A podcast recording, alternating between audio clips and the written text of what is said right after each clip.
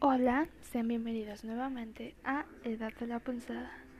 Hoy seguiremos con el tema de Romeo y Julieta. Por esta vez nos expandiremos un poco más y nos iremos directamente a los monólogos. Así que prepárense que ahora viene el monólogo de Julieta. En este episodio de podcast les compartiré un monólogo de mi personaje y en este caso, como antes les mencioné, es Julieta Capuleto.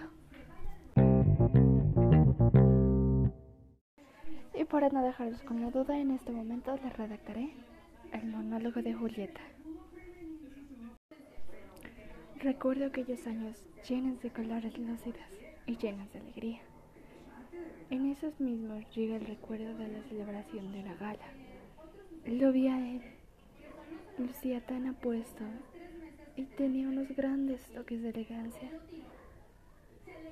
Notó que lo veía y se acercó. Al ver su sonrisa sutil, su mirada tan suave y su hermosa voz, no dudé ni un segundo en tener aquellas mariposas de los cuentos de ficción. Y surgía el misterio de saber quién es. ¿Quién es aquel enmascarado que llena mi corazón de alegría? Y devoción.